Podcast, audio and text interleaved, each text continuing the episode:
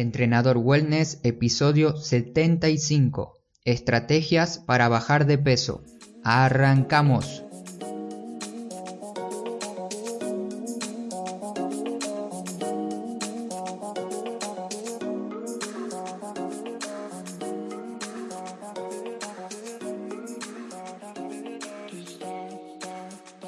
Muy buenos días para todos, feliz inicio de viernes, espero que lo estés pasando muy bien.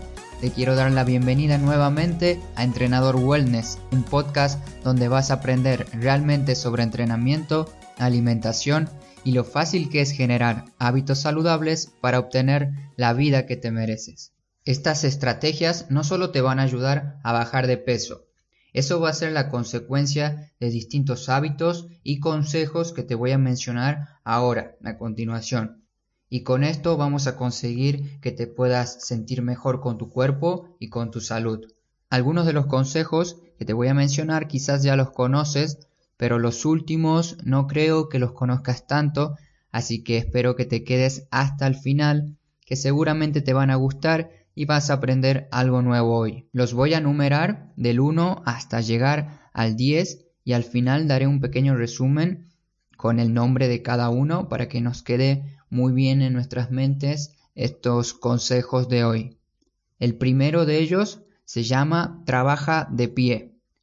Antes no se hablaba tanto de esta moda de trabajar de pie y utilizar mesas un poco más altas para poder poner la computadora, el portátil a una altura más alta. Simplemente no se hablaba tanto de esto porque no existían tantos trabajos sedentarios como hay hoy en día.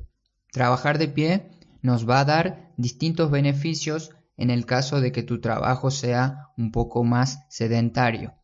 Uno de los beneficios de estar de pie trabajando sería ser más productivo, nos ayuda también a disminuir dolores, nos ayuda a disminuir tejido graso por el gasto de energía que conlleva estar de pie. Además, como estamos trabajando en esta postura, en esta posición, nos permite realizar otros movimientos aprovechando esta posición. Y por último, también mejora nuestro estado de ánimo. Si deseas escuchar un poco más de estos temas más específicos para personas que trabajan en oficinas o si eres un emprendedor, pronto los diré en otro podcast que estoy haciendo para personas que trabajan, como te mencioné, en oficinas. Este podcast se llama 5 minutos lejos del escritorio y puedes escuchar ahora mismo solo dos episodios de este podcast. El consejo número 2 se llama Aprende lo básico de alimentación. Ya lo había mencionado en el episodio anterior y no te estoy pidiendo que hagas una carrera universitaria de nutrición, de dietética, simplemente aprendiendo en canales de internet como de YouTube, podcast, blog, haciendo cursos gratuitos, etc., vas a poder aprender lo básico para mantener una alimentación saludable. La persona que de verdad se preocupe por su salud lee y escucha, por ejemplo, este podcast y es autodidacta para cuidar su templo, su hogar, que es su cuerpo. El otro día en un entrenamiento en grupo, una alumna me mencionó que va a empezar a hacer un curso online gratuito dictado por la Universidad de Harvard. Me alegra mucho saber que personas como ella y otros alumnos que también tengo se preocupan por uno mismo, porque no solamente tu cuerpo va a cambiar por entrenar 30, 45 minutos o una hora por día. Tu cuerpo va a cambiar el día que de verdad te preocupes cada hora de tu salud, porque la única persona que puede cambiar tu salud eres tú. Y referido a la alimentación, estaría bueno que aprendas sobre cómo crear una lista de alimentos saludables de manera semanal, enfocarte mucho más en frutas, verduras, legumbres, cereales, frutos secos, especias, infusiones, café y en menor medida carnes. Tener un seguimiento de tus comidas utilizando un diario de alimentación o una aplicación móvil. Este diario puede ser tanto digital como de papel. Eso ya depende de los gustos de cada uno. Y aprende también a escuchar de verdad tu cuerpo. No comas simplemente cuando sientas la mínima sensación de hambre. Espera un momento a ver si el hambre pasa o también puedes tomar un vaso de agua o un té y si el hambre de verdad continúa es el momento de comer. Otro tema que también te recomiendo que tienes que aprender y saber mucho es sobre el agua. Tenemos que estar bien hidratados la mayor parte del día para que nuestro cuerpo responda de manera correcta. El tercer punto es el ayuno intermitente. Esta es una excelente herramienta con mucha base científica para pasar periodos prolongados sin comer, lo cual va a ayudar mucho a tu cerebro, previniendo enfermedades y mejorando tu salud en general.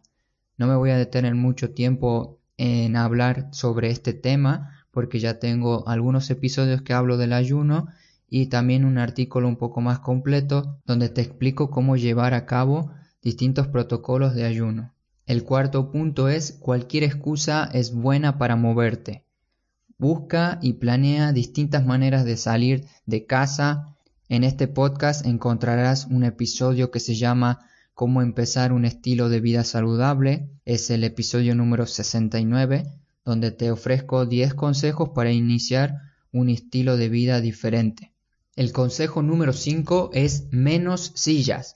Si te pones a pensar y ver a tu alrededor, verás que tenemos la posibilidad de estar sentados cuando nosotros queramos, cuando nosotros tengamos ganas, y a veces cuando no queremos y como tenemos una silla cerca, directamente nos sentamos. Sentarte tiene que ser tu última opción, la última alternativa, y utiliza la silla solamente cuando de verdad estás agotado, estás cansada o cuando tengas que sí o sí sentarte para trabajar. Y de a poco cuando vayas dejando de utilizar la silla durante tu día, te vas a dar cuenta que es muy innecesaria. El consejo número 6 es más naturaleza. Tener mucho más contacto con la naturaleza, caminando descalzos al aire libre, saliendo a dar un paseo por el bosque o por un parque, sentir el frío, sentir el calor, te va a ayudar a mantener un cuerpo sano y por ende a disminuir tu tejido graso. En este caso me quiero enfocar más que nada en la luz natural, porque los efectos de la luz son muy positivos para nuestra salud y exponernos a dicha luz diariamente es indispensable para sincronizar nuestro ritmo circadiano. El ritmo circadiano es como un reloj interno que todos tenemos dentro y también es conocido como ciclo de sueño y vigilia. Si nosotros tenemos nuestro ritmo circadiano bien regulado, vamos a descansar mucho mejor.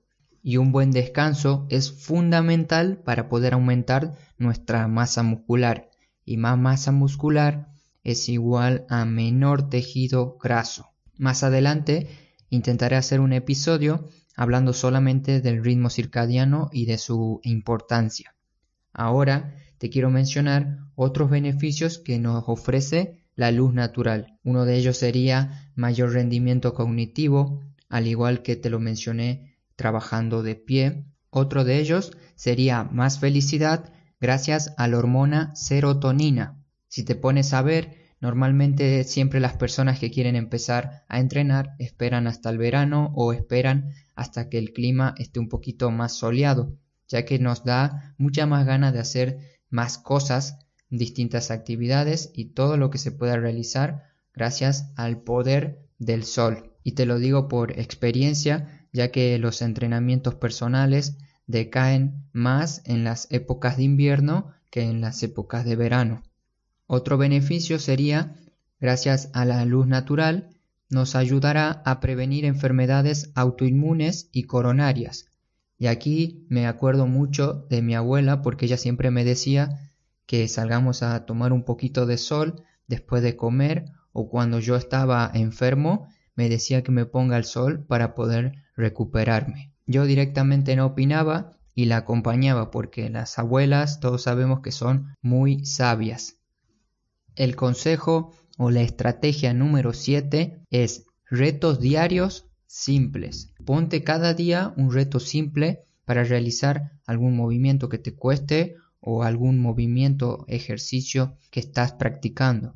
Por ejemplo, hoy es viernes y a las 7 de la tarde, antes de que vayas a cenar, haz 20 sentadillas o 10 flexiones de brazo. Y listo, ahí tienes un reto muy simple que puedes hacer con un solo ejercicio 10 o 20 repeticiones. Cada día puedes ir inventando tus propios retos y llevar como un cuaderno con distintos ejercicios diarios que tienes que ir haciendo. Y algo que quiero agregar aquí es que lo hagas antes de una comida, por ejemplo, como te mencioné antes de cenar, también lo puedes hacer antes de desayunar, antes de almorzar, elige una comida y antes de ella haces tu ejercicio, tu reto diario. Recuerda empezar por algo simple como flexiones de brazos, sentadillas, plancha abdominal y por pocas repeticiones. Yo ya vengo haciendo esto hace mucho, así que ahora me invento otras cosas un poco más complicadas, pero la idea es que vayas progresando. Quizás te preguntes para qué quieres hacer esto o para qué sirve hacer esto. Simplemente aumentando nuestra actividad física diaria, vamos a mantener un cuerpo en movimiento. Y un cuerpo en movimiento es un cuerpo con energía, con más vitalidad. Ahora pasemos al consejo número 8. No pienses en que tienes que bajar de peso. Así tal cual lo escuchaste, deja de pensar que tienes que bajar de peso, que tienes que perder 2 o 5 kilos, que no te gusta tu abdomen, que te da vergüenza entrenar porque no tienes la suficiente fuerza. Ahora sabes lo que no tienes que pensar y mucho menos decir. Todo lo que pensamos y lo que decimos se vuelve realidad, así que hay que tener mucho cuidado con lo que hablamos. Te explicaré tres pasos que hice en un artículo muy antiguo de mi blog que ahora lo vamos a revivir. El primero de ellos es cambia la frase quiero bajar de peso por otras frases más positivas. Estas frases positivas te recomiendo que las escribas en un cuaderno. También la puedes tener de manera digital o simplemente en tu mente. Pero mi recomendación es escribirla. Se siente mucho más liberador y agradable escribir en papel algunos pensamientos, normalmente lo que nos sucede, hasta también en otros temas te hablé de agradecimiento. ¿Y qué podemos escribir en este papel? Te puse tres ejemplos aquí, más o menos para que te hagas una idea de lo que yo recomiendo a las personas que escriban en un proceso donde están por perder peso. El primero es Estoy en mi mejor momento, tengo muchas energías y voy modificando mi salud día a día. Un segundo ejemplo sería, me alegra haber empezado el cambio de mi salud y estoy progresando muchísimo. Y un tercer ejemplo sería, la ropa me queda cada vez más suelta, me siento lleno o llena de vitalidad. Como escuchaste, son frases muy simples que seguramente te van a ir saliendo a medida que uno entrena. No hace falta ni pensarlas porque a medida que uno va entrenando, las frases o los pensamientos van cambiando. Solamente haría falta pasar esos pensamientos que están en tu mente a un papel. El segundo paso sería di tus frases. Ya las escribiste, las pensaste, ahora toca decirlas. Un momento que yo elijo para decir mis frases o para escribirlas son por las noches. Antes de dormir las escribo en un cuaderno que se llama el cuaderno del agradecimiento. Este es un consejo, un hábito que aprendí de un libro que se llama Mañanas Milagrosas que te lo recomiendo. Y por las mañanas me siento durante uno o dos minutos y pienso en las frases que escribí. El tercer paso es hacer. Ya lo escribiste, lo pensaste, Ahora toca hacer. Esto de escribir frases, de visualizar, se lo explica mucho en libros de productividad y de desarrollo personal. Como reciente mencioné las mañanas milagrosas, también se menciona en el libro llamado El secreto, en El poder de la hora, entre otros libros. Y cada etapa es fundamental, pero recuerda que si no lo hacemos, no sirve de nada pensar, tenemos que ponernos en acción, el consejo número 9, ya estamos llegando al final, es menos pantallas. Intenta disminuir el uso diario de tu celular, tablet, computadora, televisión, reloj inteligente, etc.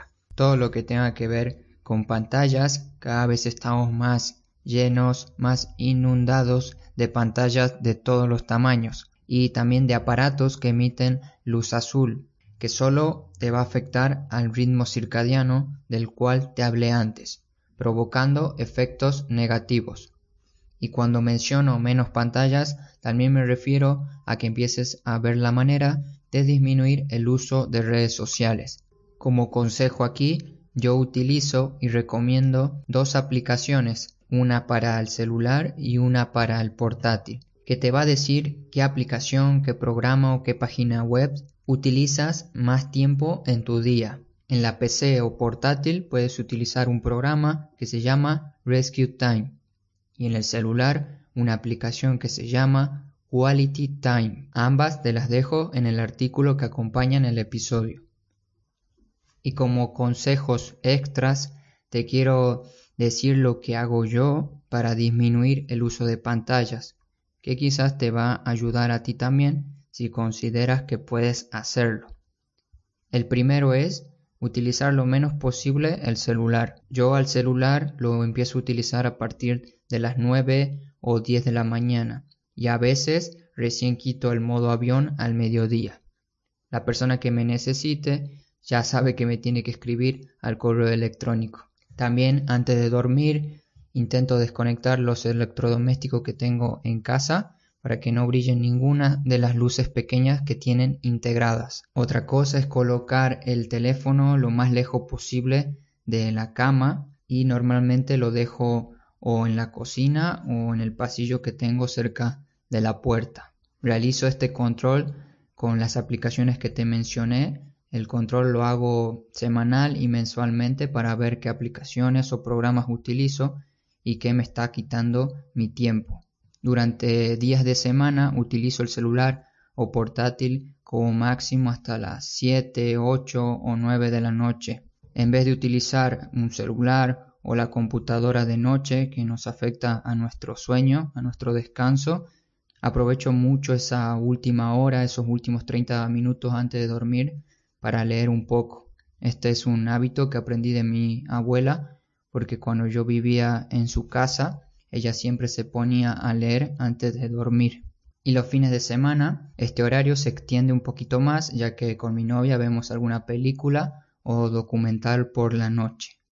En conclusión de este consejo, utilizar menos el celular, computadora, tablet y todo tipo de pantalla te va a ayudar a bajar de peso. Existen distintos artículos científicos e investigaciones que hablan de los efectos negativos que tienen la luz azul y la tecnología en nuestra salud.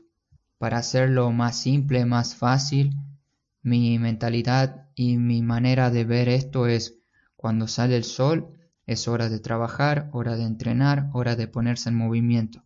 Y cuando el sol ya se empieza a ocultar y todo se vuelve un poquito más oscuro, es el momento de descansar. Y por último, para finalizar estas 10 estrategias que te ayudarán a mejorar tu salud y tu vida en general, te voy a hablar del estrés y la obesidad. Y para empezar a hablar voy a extraer unas oraciones de un estudio llamado Efectos del estrés social crónico sobre la obesidad. Lo tienes disponible el artículo en las notas de este episodio. Y dice lo siguiente, el estilo de vida sedentario y la fácil accesibilidad a alimentos ricos en nutrientes altamente sabrosos crean un ambiente que promueve el sobrepeso y la obesidad. El estrés crónico, a menudo derivado de malas relaciones interpersonales, estrés laboral o de desempleo, baja autoestima y bajo nivel socioeconómico, se ha asociado con la obesidad y las enfermedades asociadas. Todo esto quiere decir que el estrés contribuye al desarrollo de la obesidad y de todas las enfermedades que nos va a dar si aumentamos tejido graso. Todos nosotros, todos los seres humanos, sufrimos distintas situaciones de estrés con diferentes intensidades. Está en nosotros actuar de determinada manera. Existen distintas formas de resolver un problema o de verlo. Hoy te quiero hablar de un libro que estoy leyendo actualmente que dice algo muy interesante que quería compartir contigo y justo me vino perfecto, me vino de 10 para explicarte este punto. Esta explicación es del libro de los siete hábitos de la gente altamente efectiva, que dice que ante cualquier problema de nuestra vida se puede actuar de tres maneras posibles. La primera es la del control directo, la del control indirecto y la de la inexistencia de control. La primera manera de resolver un problema es la del control directo, que involucra nuestras propias conductas. Los problemas del control directo se resuelven trabajando sobre nuestros hábitos. Esto quiere decir que depende completamente de nosotros, de nuestros hábitos. La de control indirecto, que involucra la conducta de otras personas, los problemas de control indirecto se pueden resolver cambiando nuestros métodos de influencia, nuestros métodos para influir en otras personas. Estos métodos son más de 30 según el libro, pero yo te voy a decir algunos, como el razonamiento, la identificación, la persuasión, métodos de influencia social, entre muchos más. Existen muchos métodos para poder relacionarnos y hablar con una persona, solo que siempre utilizamos métodos poco efectivos para poner en orden a los demás o para que me entiendas, le decimos lo que tienen que hacer. Y esto casi nunca funciona porque a nadie, a nadie de nosotros nos gusta que nos digan lo que tenemos que hacer. Y por último, la tercera manera de resolver un problema, la de inexistencia de control, que son problemas acerca de los cuales no podemos hacer absolutamente nada, como los de nuestras realidades situacionales o pasadas. Los problemas de inexistencia de control suponen asumir la responsabilidad de modificar nuestras actitudes, sonreír, aceptar auténtica y pacíficamente estos problemas, aprender a vivir con ellos aunque no nos gusten. De este modo, no les otorgamos el poder de controlarnos. Sea el problema que sea, ya sea que implique el control directo, indirecto o de inexistencia, está en nosotros, está en nuestras manos dar el primer paso hacia la solución, dejar de lado el estrés y resolver el problema para poder continuar con nuestra vida. En el libro explica mucho más en profundidad todo esto. Aquí te lo expliqué brevemente, espero que lo hayas entendido. Si no lo entendiste bien, te recomiendo que leas el texto que acompaña el episodio, que capaz te ayude a entenderlo mejor. Solamente quería compartirte esta sección. Cuando la estaba leyendo la otra noche, lo apunté directamente para poder comentarlo aquí en el podcast. Intento aplicar siempre los conocimientos de este tipo de libros en mis entrenamientos, podcasts, charlas y consultas tanto online como presenciales, porque ya no se trata para mí dar una simple rutina o decir qué ejercicios hacer. Hace unos años, cuando empecé a dedicarme al entrenamiento personal, me enfocaba en explicar que hacía entrenamientos para bajar de peso o para aumentar masa muscular. Hoy en día soy consciente y me doy cuenta de que ya no hago eso, eso es lo que menos hago. Lo que más hago es intentar de cambiar los hábitos y ayudar a cambiar la mentalidad a personas explicándoles sobre alimentación, entrenamiento y por consecuencia de todo esto que hago, ellos van a obtener el peso que desean y la vida que se merecen cada uno. Y por último, te quiero enumerar cada punto antes de despedirme. Número 1. Trabaja de pie. Número 2. Aprende lo básico de alimentación. Número 3. Ayuno intermitente. Número 4. Cualquier excusa es buena para moverte. Número 5. Menos sillas. Número 6. Más naturaleza. Número 7. Retos diarios simples. Número 8. No pienses en que tienes que bajar de peso. Número 9. Menos pantallas. Y número 10. El estrés y la obesidad. Muchísimas gracias por escucharme. Te recuerdo que puedes comentar y dejarme un mensaje sobre algún tema de movimiento, entrenamiento, alimentación o hábitos que desees que hable en el podcast. y estás cordialmente invitada, invitado a mi página de contacto de la web donde puedes preguntarme respecto a dudas o preguntas de salud que necesites resolver. Desde mi espacio prometo ayudarte en lo que esté a mi alcance. Muchas gracias nuevamente por tomarte este tiempo, por escucharme atentamente ahí del otro lado y también por dejarme esas 5 estrellas en iTunes que suman muchísimo para que yo pueda llegar a más personas al igual que tu me gusta en iVoox o la plataforma en la que escuchas el podcast. Te espero la próxima semana, te mando un gran saludo, disfruta el fin de semana, no te olvides de moverte, hasta pronto.